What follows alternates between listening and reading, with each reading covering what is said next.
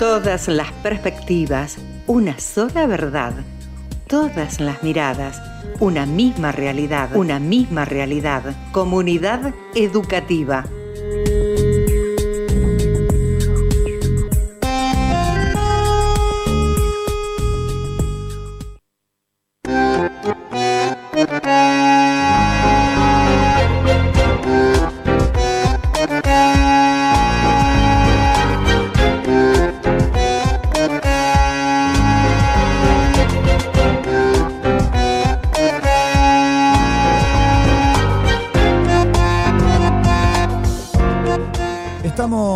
De los 30 programas en comunidad educativa.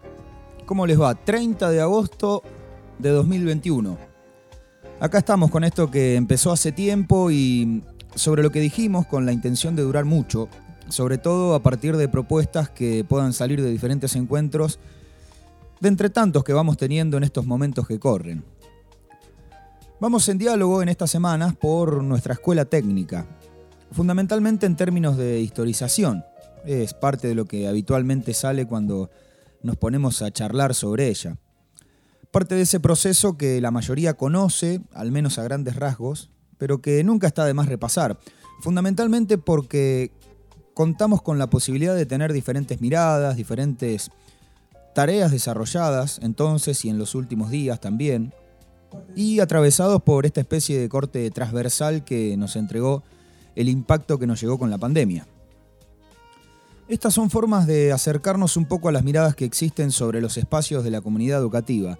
De ninguna manera se trata de una exposición lunes tras lunes de la totalidad de las características de esa comunidad, de cada uno de los espacios, incluso de los trabajos que cada integrante desarrolla día a día, todos los días, durante mucho tiempo. Y es importante aclararlo porque para nosotros, quienes hacemos este programa, esa manera de acercarnos es apenas un punto de partida. La realidad es la que está todos los días en la Secretaría de Asuntos Docentes, en las direcciones de las escuelas, en los equipos de orientación, en la vida diaria de auxiliares, en la historia que entrelazan muchas veces estudiantes y docentes, en las aulas, en el patio, en los pasillos, en fin, la vida de todos los días.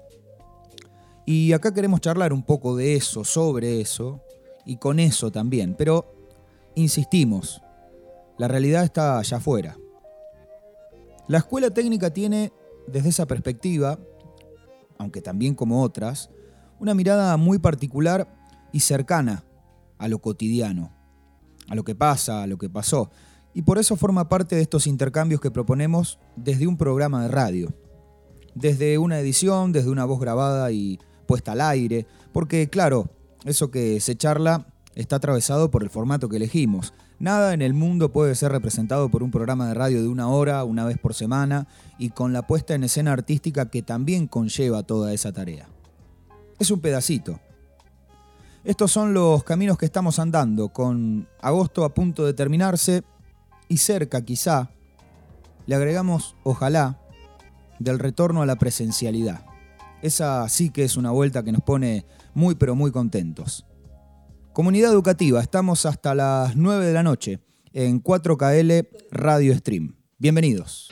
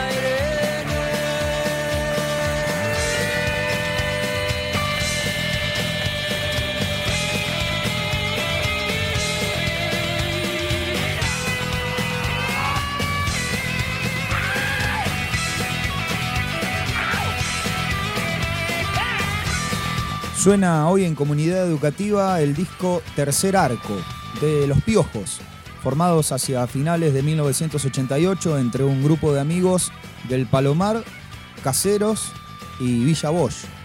Empezaron su carrera tocando en algunos pubs de la zona oeste del Gran Buenos Aires. Una propuesta musical que al principio incluyó influencias de los Rolling Stones, blues y que después empezó a, identificarse un poquito más con el folclore rioplatense, algo de tango y algo de candombe. Siempre bajo la bandera, claro, de Andrés Ciro.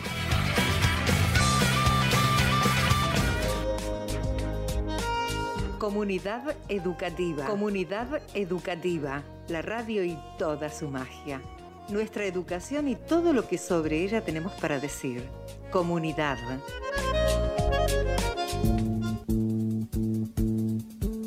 ¿Cuántos caminos conducen a un mismo destino? Vamos por todos los temas. Comunidad, comunidad.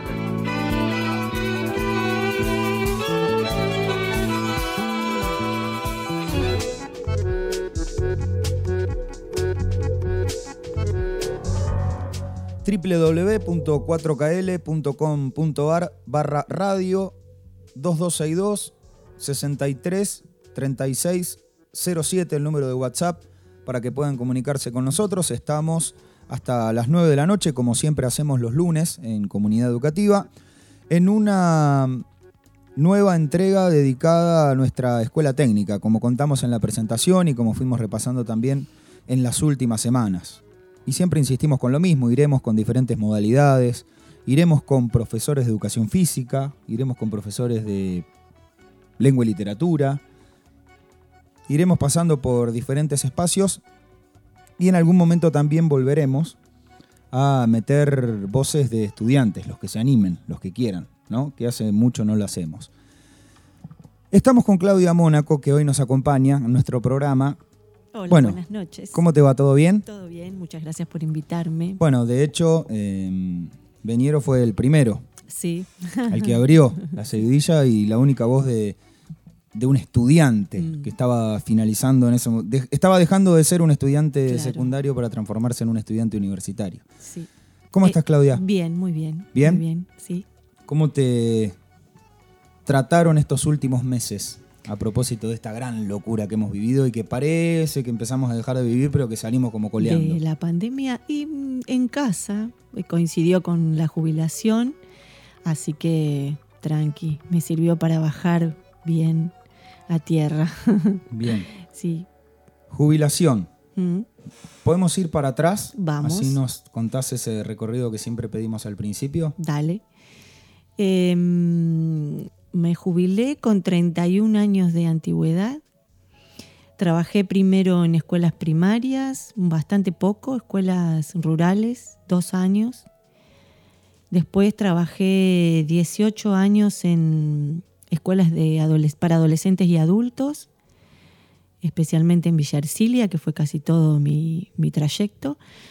Y de ahí hasta los 31 trabajé en la escuela técnica y en el Instituto de Formación Docente y Técnica. Bien, o sea que en la escuela técnica fueron... 12. Eh, ah, una buena cantidad. Es una voz autorizada, ¿no? Para poder charlar sobre la escuela técnica. Sí. ¿Y aquello primero cómo se inició? ¿Lo primero en primaria? Lo, primero, de en la formación, De mi formación. Y me formé en el Instituto de Formación Docente acá en Lobería. Eh, cuando la carrera, cuando hacíamos el cuarto y el quinto BOD, ¿te acordás? Era ciclo básico, primero, segundo y tercero. Y cuarto y quinto BOD, que esa era la especialización para, para ser docente y después un año y un cuatrimestre y ya salíamos al, ruedo. Y, después, pues yo, bueno, estuve trabajando dos años, como te dije, y no me gustó. no me gustó ser docente de primaria. Así que sí, no me gustó. Busqué una alternativa y, y, apareció un cargo de maestro de adultos que yo tampoco sabía si me iba a gustar o no. Y enseguida este, vi que sí, que, que me gustaba el trato con las personas más adultas, adolescentes y adultos. Así que mm, en Necochea estaba la carrera y me fui a Necochea a hacer el postítulo de adultos. mientras laburaba hacía eso y, bueno, que eso eran, también fueron como dos, dos años y medio. Y bien, eh, terminé, trabajé, ya te digo, muchos años ahí. Y después em, fui docente de, adultos, me presenté para un concurso de inspectora, eh, no me fue bien y es como que yo consideré que había terminado mi ciclo. Acostumbro siempre donde no me siento bien, no me gusta, eh, me organizo para irme y siempre he podido hacerlo, así que este, es eso, me parece que, es la esencia también de, la vida y de las cosas, ¿no? Y, tenía un, tengo una amiga que trabajaba en escuela técnica de preceptora, que es Noelia Segovia, que siempre me insistía eh, con eso de pasar tu cargo, pasar tu cargo titular a, una preceptoría en la escuela técnica, vas a ver, qué sé yo, que la escuela se está armando, está buena. Bueno, eh, me pareció una buena alternativa, por ahí yo no había trabajado, eh, había trabajado en secundaria, pero en SENS, había sido preceptora de SENS, eh, pero bueno, no, no tenía experiencia y bueno, vamos a cambiar, así que cambié 100%. En el año 2009 moví, mi cargo de maestra de adultos a la escuela técnica y ahí arranqué así como me voy a jubilar de preceptora de la escuela técnica. Así ese era el, destino que yo me propuse. Pero no fue así, porque yo me enamoré de la escuela técnica.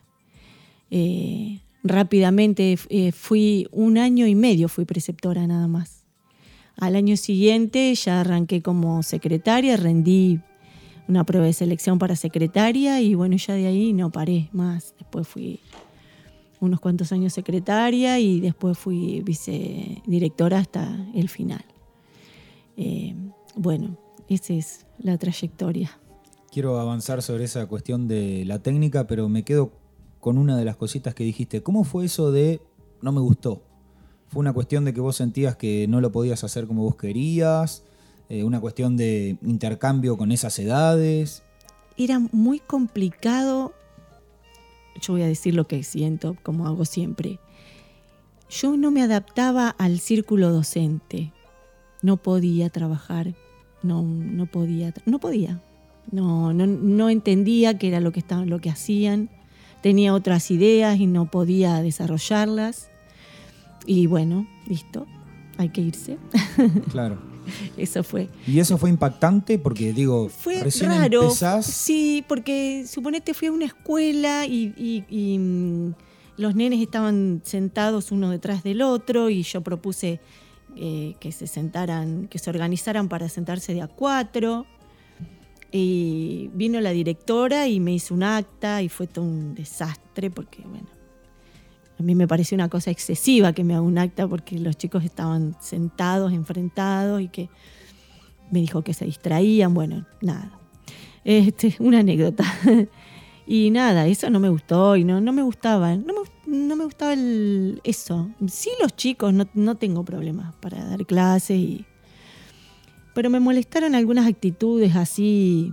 Eh, bueno, de los con las personas con las que me relacioné en ese momento, que nada que ver después, más adelante. Eh, yo siempre trabajé en equipo, me parece que es la manera de trabajar, eh, donde cada uno tiene que tener un rol, y bueno, yo nunca encontraba mi rol ahí en primaria, no, no encontraba, no, no podía. Y bueno, nada, por ahí es eso que siempre me gustó innovar o, bueno, o escuchar eh, otras voces, especialmente la de los pibes, ¿no?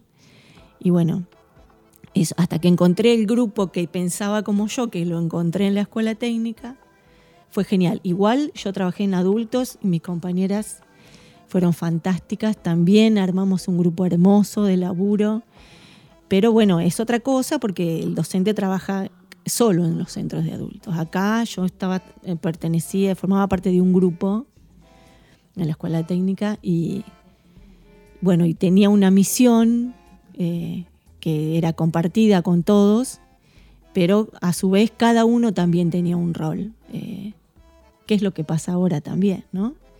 Eh, la centralidad siempre fueron los pibes, de principio a final, la política de cuidado es lo que trasciende siempre en la escuela y que creo que ahí, reside la mística, ¿no? Eh, todas nosotras las más viejas siempre hablamos de esto, de la política de cuidado, el cuidado hacia los pibes primero y después hacia todos nosotros que trabajamos ahí, cuidarse. Eh, creo que eso es fundamental y me parece que por ahí es donde se arman también los equipos. Yo digo que en la, en la escuela técnica todo se puede hacer. Tardará un poco más, tal vez o no, pero todo se hace en la escuela. Los proyectos se proponen y se hacen. De hecho, ahora que están, ustedes me están contando de la, de la Feria de Ciencias, hay más, de, más de 15 proyectos, me parece, que son de la escuela. Y, y eso surge porque los pibes tienen ganas y porque los profes acompañan. Entonces, bueno, eso es lo que a mí me gustó. Esto de las políticas de cuidado que decís, em, creo que algo parecido le preguntamos a Leticia también, que fue una de las cosas que remarcó. Em, ¿Tenían que ver desde tu mirada con una necesidad que observaron, con un, parte de una metodología que desarrollaron en equipo? Sí, eh, eh, la escuela arrancó en el 2006 y eran épocas difíciles, muy duras.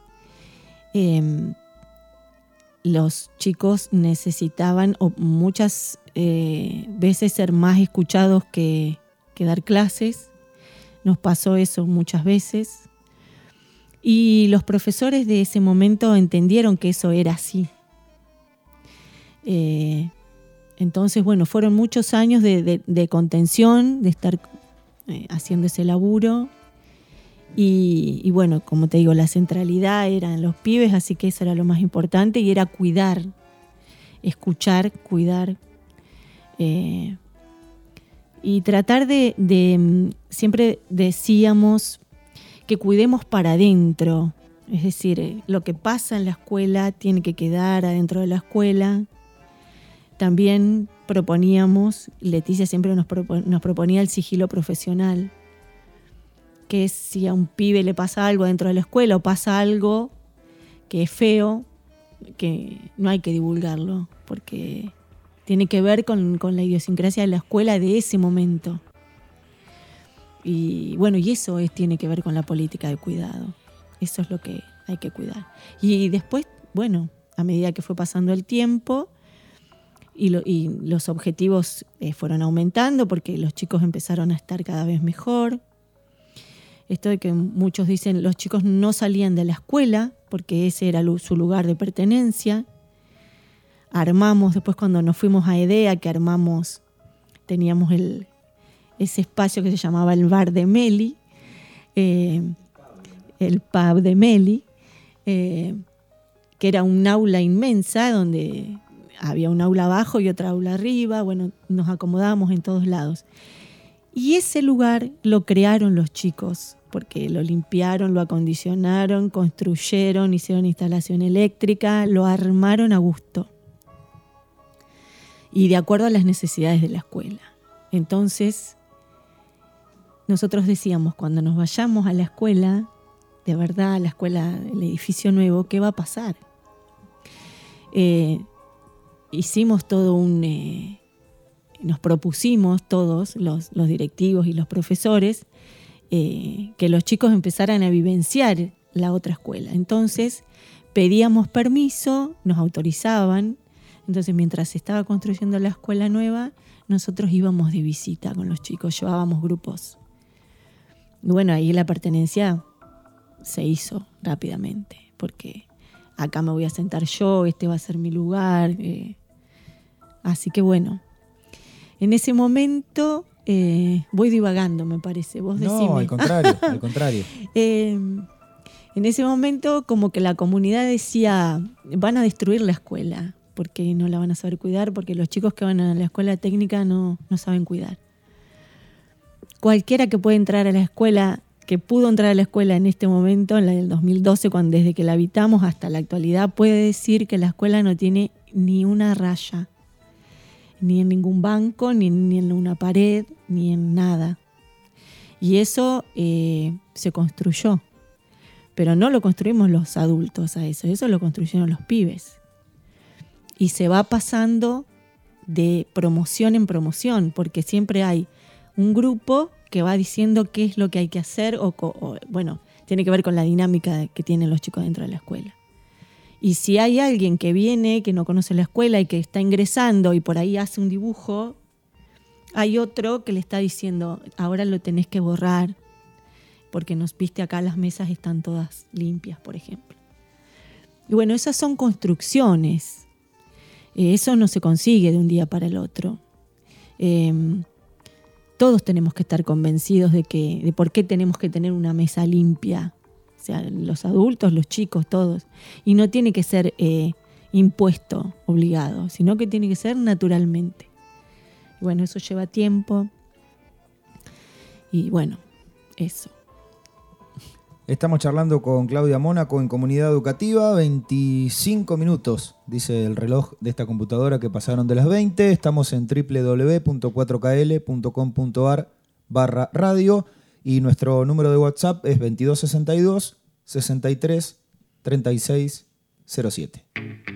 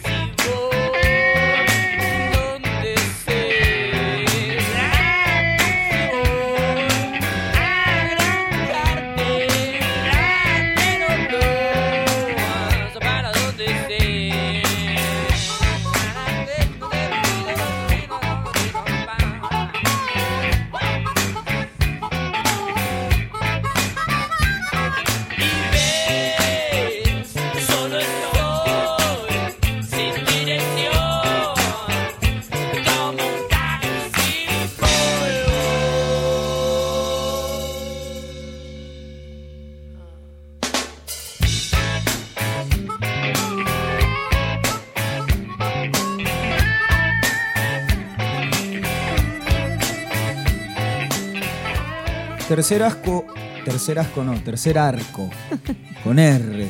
Es el nombre del disco que estamos escuchando y es el tercer disco de la banda, que fue grabado entre junio y julio en Del Cielito. Y fue álbum de oro en pocos días y no tardó, claro, en llegar al doble platino.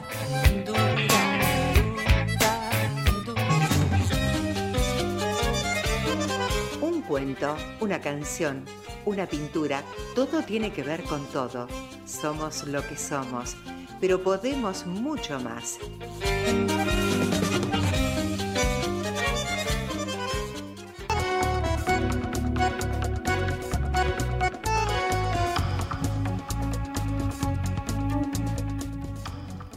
Seguimos en comunidad educativa hasta las 9 de la noche. Este es el tercero de la serie que llevamos, siempre cuatro, y después esa especie de resumen en las que compartimos todas las voces, charlando más o menos de una misma cosa. Hoy estamos con Claudia Mónaco, hicimos ya una especie de presentación, la escuela técnica es la temática que nos convoca. Claudia, recién hablabas del tiempo, de la proyección, y recuerdo que cuando vino Veñero, Mm. charlamos un poco de esto, de bueno, que por ahí él veía que era dificultoso encontrar eh, personas de su edad, por ejemplo, que estuviesen proyectando algo o que estuviesen formando parte de algún proyecto. Lo hablábamos más en términos individuales, quizá de estudio, de trabajo. ¿Vos cómo lo ves a eso? Cuando vos lo viviste y ahora. ¿Hay proyecciones que vos veas, bueno, vos me decís, esto pasó en la escuela técnica y sí, porque lo trabajamos, lo proyectamos, lo pensamos y tarde o temprano pasó. Eh, pero en el resto de la comunidad educativa, a partir de los diferentes espacios por lo que has andado, Em, sí, yo tengo una mirada muy particular. Creo en la gestión desde, desde todos los lugares, desde el lugar que te toque. Digo, si cada uno no gestiona qué es lo que quiere hacer para su comunidad eh, o colaborar en, en su comunidad, no, no se logra. Los proyectos siempre son colectivos. Eh, yo te puedo hablar de, cómo se, hace en la escuela técnica. O sea, siempre hay un disparador que, este, se les propone a los chicos y, bueno, y, como en la escuela técnica es hacer, y la mayoría de los pibes que van es- están ávidos de hacer cosas, entonces es más que nada es, ir orientando a los pibes sobre qué es lo que quieren hacer. Y surgen naturalmente, no sé, nos ha pasado que, hubo un grupo que dijo nosotros queremos hacer cosas, queremos tener un club de ciencias.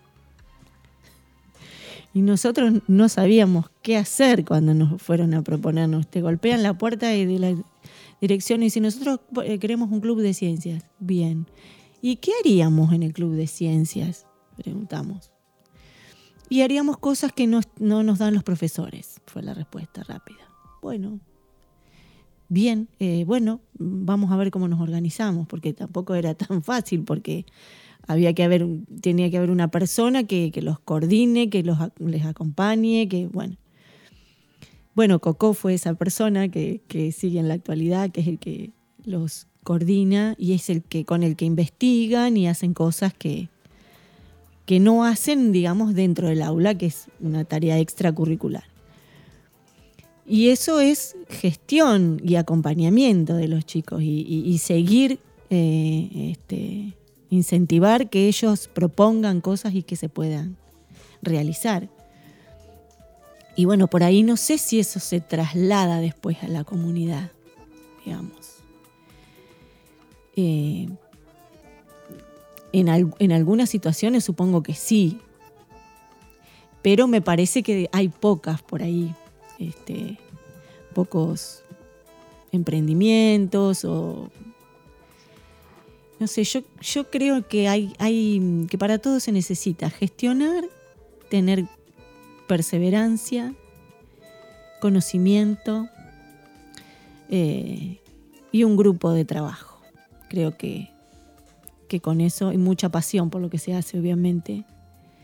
Creo que esas son condiciones para cualquier em- empresa que se quiera este, organizar, digamos, ¿no? Para cualquier proyecto, quiero decir. Cuando digo empresa, quiero decir proyecto. Esa organización de los grupos de trabajo, al menos en, en las experiencias que tuviste, Mm. ¿qué tan compleja es para poder decir, bueno, yo me encargo de correr esta mesa para acá todos los días y entendemos que esa tarea, que parece simple, es tan importante como la tuya, que es poner el clavo en aquella otra todos los días?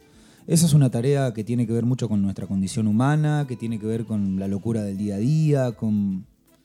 Pa- Para mí es organización de donde sea, ¿no? Siempre hay, tiene que haber alguien que, que, que tiene que, si hablamos de una escuela, el equipo directivo tiene que estar mirando como de arriba la escuela, decimos nosotros. Como con un dron. Exacto, de arriba la escuela, como viendo qué es todo lo que está pasando y no en una sola dirección. La tiene que cortar, mirar desde todos los lugares.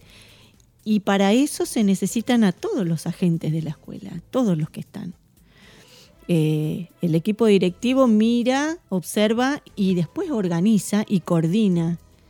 Eh, creo que es la responsabilidad del equipo hacer todo eso y hacer que las cosas pasen, ¿no? Y, y tener la suficiente empatía con los diferentes grupos para que esos grupos funcionen también. No es sencillo, pero eh, se logra. Este, a veces se logra más que más veces, digamos, y está todo un poco más aceitado. Eh, y otras veces no, pero bueno, también depende del grupo humano. Pero por lo general, en la escuela técnica eh, las cosas pasan.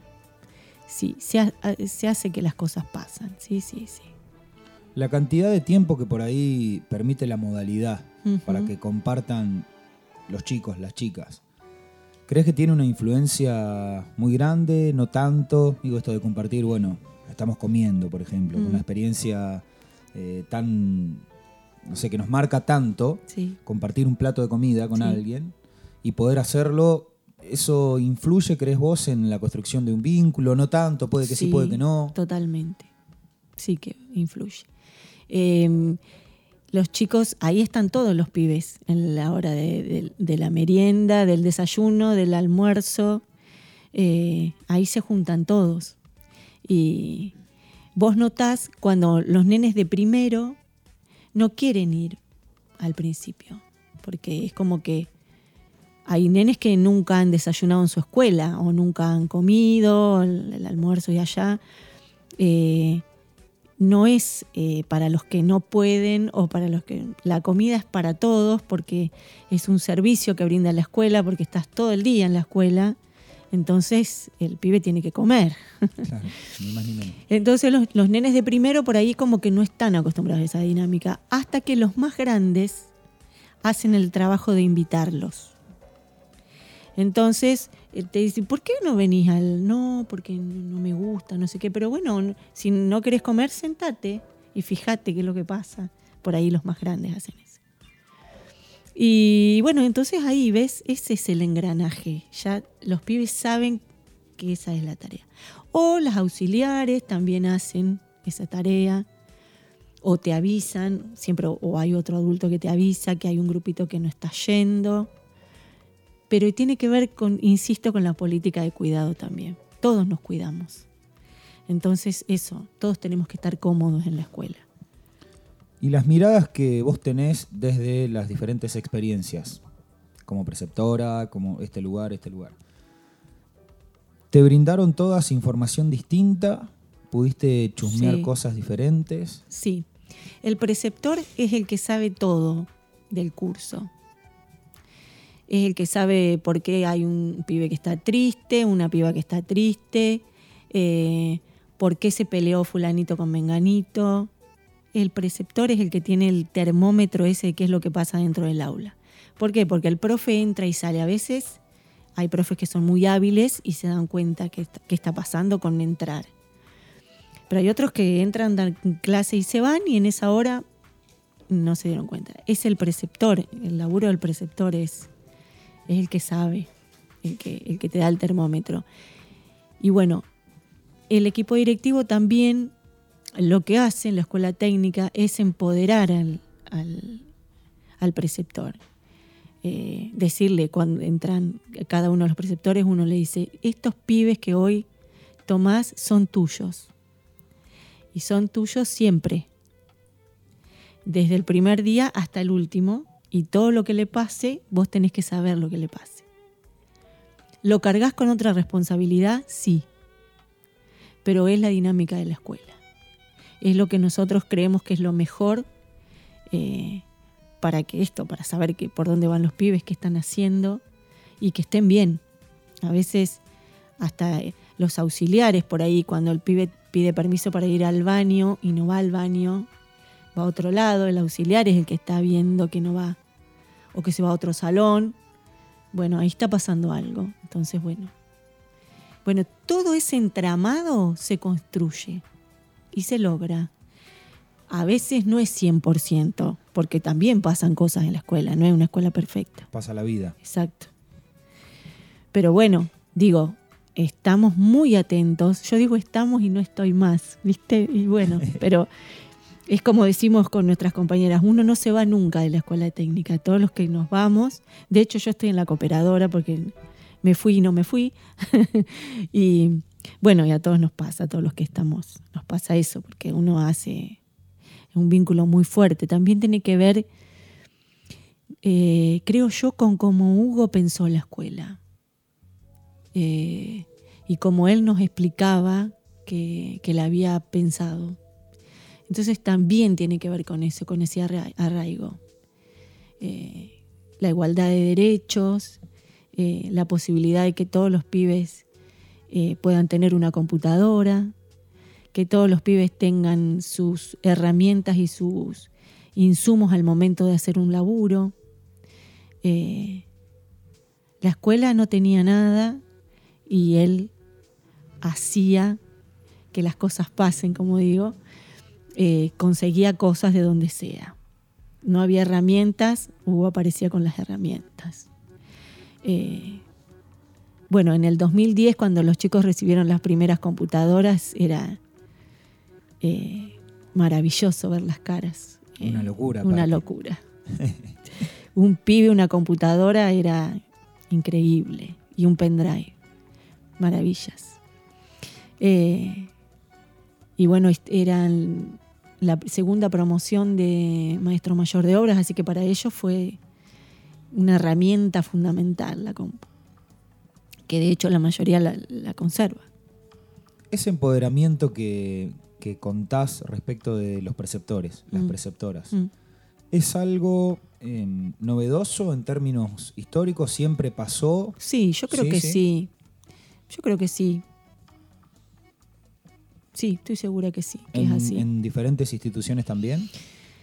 No puedo hablar de muchas instituciones porque no he trabajado en muchas instituciones, pero yo creo que sí, porque hay otras mm, preceptoras que trabajan en otro lado y, te cuentan que sí, que, también pasa.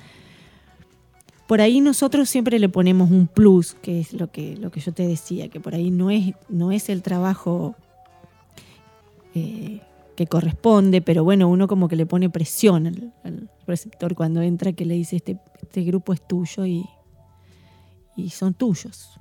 Tenés que saber por dónde van, qué están haciendo. Porque pienso, mm. recordando siempre que, charlamos sobre estas cosas, me voy a inmediatamente a buscar parte de mi experiencia en, el polimodal. Mm. Em, y claro, uno muchas veces pensaba que andaba como un, como un pájaro ahí adentro y que nadie miraba nada o no de una manera despectiva porque no prestaban atención, sino porque, bueno, capaz que salías y estaba la preceptora y uno no registraba que la preceptora estaba ahí, que sabía cuándo entraste, cuándo saliste y si tenías la firma o no la tenías y tantas otras cosas más que no imaginábamos en ese momento.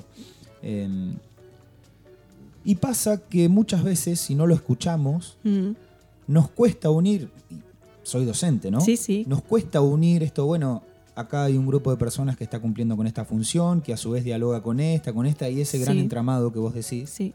Muchas veces me parece que mm, cuesta imaginarlo de, manera efectiva, digamos, y al menos me pasa eso a mí, para dejar de ver de a cachitos. Claro. Porque a mí me pasaba, cuando Sí. lo recuerdo o pienso ahora, que claro, lo veía de a cachitos. Era el- la profe de física y la profe de química y la preceptora y la directora y yo imaginaba cachitos. Claro, compartimientos estancos. Sí. No, no existe la escuela así. Sí, sí, sí. Pero bueno, no existe en ningún lado. Claro. Es toda una, una dinámica. Claro. Y la condición de preceptora, preceptor, eh, incluso con esa responsabilidad que yo la ligo mucho con la libertad también que vos podés entregar, Mm. eh, pero te aporta también desde el punto de vista del vínculo, del encuentro más cercano, de charlar sobre otras cosas. Sí, totalmente. Se brindan. Sí, los chicos como los preceptores. Yo pienso que, que sí. Y los, y los profesores también, en un punto. Eh, y más con los chicos más grandes que pasan más tiempo y, y ma- o sea, más tiempo dentro de la escuela porque, porque las horas son muchas más. Mm. Entonces creo que sí, el vínculo existe y es fundamental. Creo que sí. Y fuerte, además. Y muy fuerte, es muy fuerte. Sí. Los pibes grandes, eh, los de sexto, séptimo, eh, ya son casi pares. Vos pensás, un chico de séptimo año es casi un par del profesor, porque Claro. ya está teniendo todos los saberes para recibirse, entonces, eh, para ser un técnico. Y bueno, eh, entonces por ahí también el, tra- el trato a veces es casi igual, igual, casi. Pero 9 menos cuarto de la noche, estamos en comunidad educativa, nos quedan unos minutitos nada más de charla, www.4kl.com.ar barra radio, nuestro número de WhatsApp es el 2262 63 3607, estamos charlando sobre nuestra escuela técnica y estamos escuchando parte del disco Tercer Arco de los Piojos.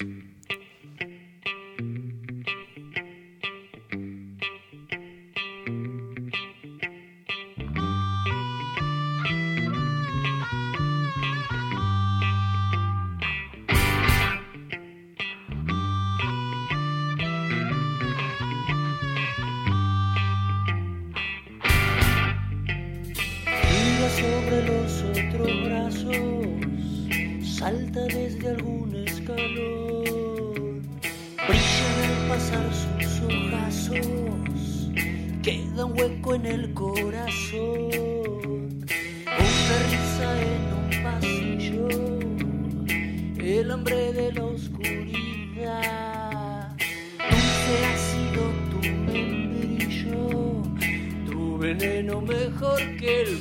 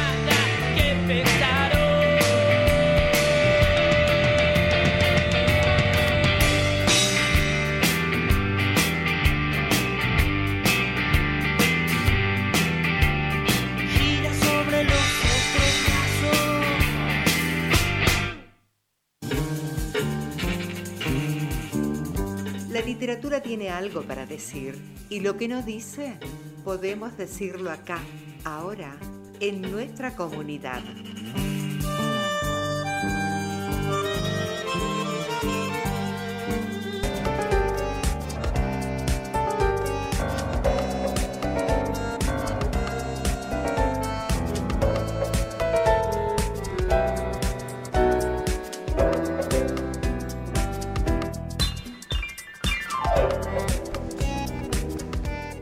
Último bloquecito de comunidad educativa. Nos vamos a despedir en unos minutos de la misma manera que empezamos, con una de las canciones de ese disco de Los Piojos que hoy nos acompaña.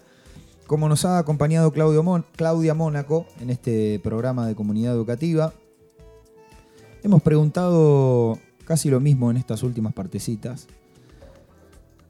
¿Cuáles son las cositas? Voy a aprovechar ahora que decís que mirás desde afuera, entre comillas, que vos dirías, ah, mira, esto se lo podíamos agregar como un proyecto a largo o mediano plazo, o, tratar de mejorar esta cosa que siempre fue complicada y que de a poco la fuimos sacando adelante. Yo eh, creo que, eh, que la escuela, siempre hemos hablado del desarrollo local dentro de la escuela. Entonces me parece que por ahí eh, falta que la comunidad conozca un poco más a la escuela, el valor que tiene la escuela y que la comunidad le demande a la escuela técnica una modalidad nueva, algo que el, que la- que el desarrollo local necesite. Si bien nosotros eh, siempre vamos evaluando porque decimos cuántas promociones podemos sacar al mercado laboral, digamos, para que todos puedan tener trabajo. Y bueno, por eso se cerró este maestro mayor de obras, porque quedaban pocos alumnos, por eso se abre multimedios y, y electromecánica, y bueno, y, también se evalúa hasta cuándo, cuántos electromecánicos necesita el pueblo, cuántas personas que trabajen en multimedios necesita, y bueno, de acuerdo a eso, pero viene la otra parte, que es cuál es la demanda que tiene el pueblo, que, para qué lado necesita crecer, qué técnicos necesita para, bueno, para lo que se viene, para el futuro, ¿no? Y bueno, ahí es, eso es lo que me parece que, que nos falta, pero que no estamos lejos, ¿eh? Porque mm, antes eh, como que no sé, como que no nos dábamos cuenta, digo, como, como habitantes de Lobería, que una escuela, y cuando hablo de la técnica también la agraria incluyo, que las escuelas podían brindar esto al, al desarrollo eh, del pueblo. Y creo que poco a poco nos estamos dando cuenta eh, de que esto es así y que, bueno, que digo, tiene, eh, la comunidad tiene que demandar esta, esta situación. Cuando digo comunidad, también incluyo al, al municipio, más allá del, del color político, digo, esto que también son los que ven qué vamos a hacer en el futuro. Eh, bueno, no, no solo ellos, sino la comunidad en general. Yo hablo siempre de la mesa del COPRET, que es un sitio donde, donde las escuelas, la escuela técnica, la escuela agraria, el instituto, los, el- los centros de formación laboral, presentan los proyectos que van a hacer el año siguiente, los cursos del año siguiente. ¿Y qué espera uno? Que durante el año haya gente de la comunidad que se acerque a la mesa del COPRET y diga, yo necesito alambradores en Lobería. Bueno, a ver, ¿cuál es el, el curso que puede... ¿Se puede hacer un curso de alambrador? Bueno, hagámoslo. La verdad que la escuela necesita, no sé, no hay técnicos informáticos. ¿Se, podría proyectar para el futuro técnicos informáticos? Eso es lo que falta, que la gente vaya a proponer, que diga, en vez de, traer un técnico de afuera, a ver, ¿podemos formar técnicos en lobería de esto, de tal cosa? Como digo técnicos, digo también eh, en- dentro de la formación docente, que también es lo que, es lo que, lo que va. Eso es lo más difícil, esto de pensar a futuro, Sí, de poder proyectarlo, porque ¿cómo se hace? Imaginar, digamos, primero tener toda la información, ¿no? sí. Que para poder volcar el análisis, pero una vez que lo tenés, decir, bueno, proyectar a futuro, imagino que será la parte más difícil para decir, bueno, esta es la carrera que viene y que no se queda atrás, sino que permite proyectar como, bueno, vamos a darle para adelante con esto. Sí, es complicado. Pero bueno, también es una suma de, situaciones, o sea, te digo el municipio, te digo las entidades intermedias, las escuelas, o sea, también hay un, entramado ahí que tiene que funcionar para que, para que, para que esto se pueda llevar adelante. Eh, mu- muchas voluntades y mucho conocimiento de la comunidad también. Eh, hay muchos emprendimientos que se están haciendo de manera silenciosa y que, bueno, no estamos viendo, no hay un lugar donde podamos saber este, eso, por ejemplo. Y eso es lo que yo creo, que me parece que, falta ese tipo de organización, de mirar al futuro, pero organizadamente. No decir, che, a ver, ¿qué es lo que podríamos hacer? Así como al libre albedrío, sino que tiene que haber un estudio de mercado, un conocimiento de la comunidad. Y bueno, me parece que, eh, no digo que no lo estemos haciendo como comunidad, creo que cada vez vamos haciendo mayores esfuerzos para lograr eso. Y creo que cada vez tenemos que hablar más de esto para que más personas sean las que puedan involucrarse desde su lugar de pertenencia dentro de la comunidad y poder armar un, un gran entramado que, que nos incluya a todos. Eh, eso me parece que es el futuro, ¿no? Pero sin organización no, no se logra. Y sin, creo que hay que saber mirar el futuro también, entender para dónde va, para dónde va la lobería, para dónde va la lobería que queremos. Claudia, estamos muy contentos de que hayas venido, te agradecemos por este tiempo, que parece cortito, pero es un pedazo de tiempo en un día, hoy, una horita de charla, además. Eh, bueno, ya vamos a repasar parte de estas voces en ese programa resumen. Dale. Y como siempre decimos, ya vamos a ir inventando cosas. Por ejemplo, esto que nos decís, de que hay emprendimientos que también me parecen tienen que ver con la comunidad educativa Exacto. eh, y que los podemos dar a conocer y con unos toquecitos de esa edición de la radio y de la magia de la radio de la mano de compañeras y compañeros que nos quieren tanto, como Rosa, que es una fiel oyente de nuestro programa, eh, le podemos entregar esa partecita que siempre estamos recibiendo desde este lado. Así que muchas gracias y nos estamos reencontrando. Gracias a ustedes momento. por haberme invitado, a vos, Juancito, y bueno, a Vaya, que nos conocemos hace muchos años, Rosita, que es alumna de la escuela técnica. Me acuerdo de Rosita de sus primeros días dentro de la escuela. y bueno, nada, de, de su crecimiento, que me, me parece fantástico ver el crecimiento de un pibe dentro de la escuela, es, es lo más. Muchas gracias. Nos reencontramos el próximo lunes en Comunidad Educativa. Nos vamos con Los Piojos y dentro de una semana, a las 8 de la noche, aquí estaremos en 4KL Radio Stream. Suena Todo pasa. Adiós.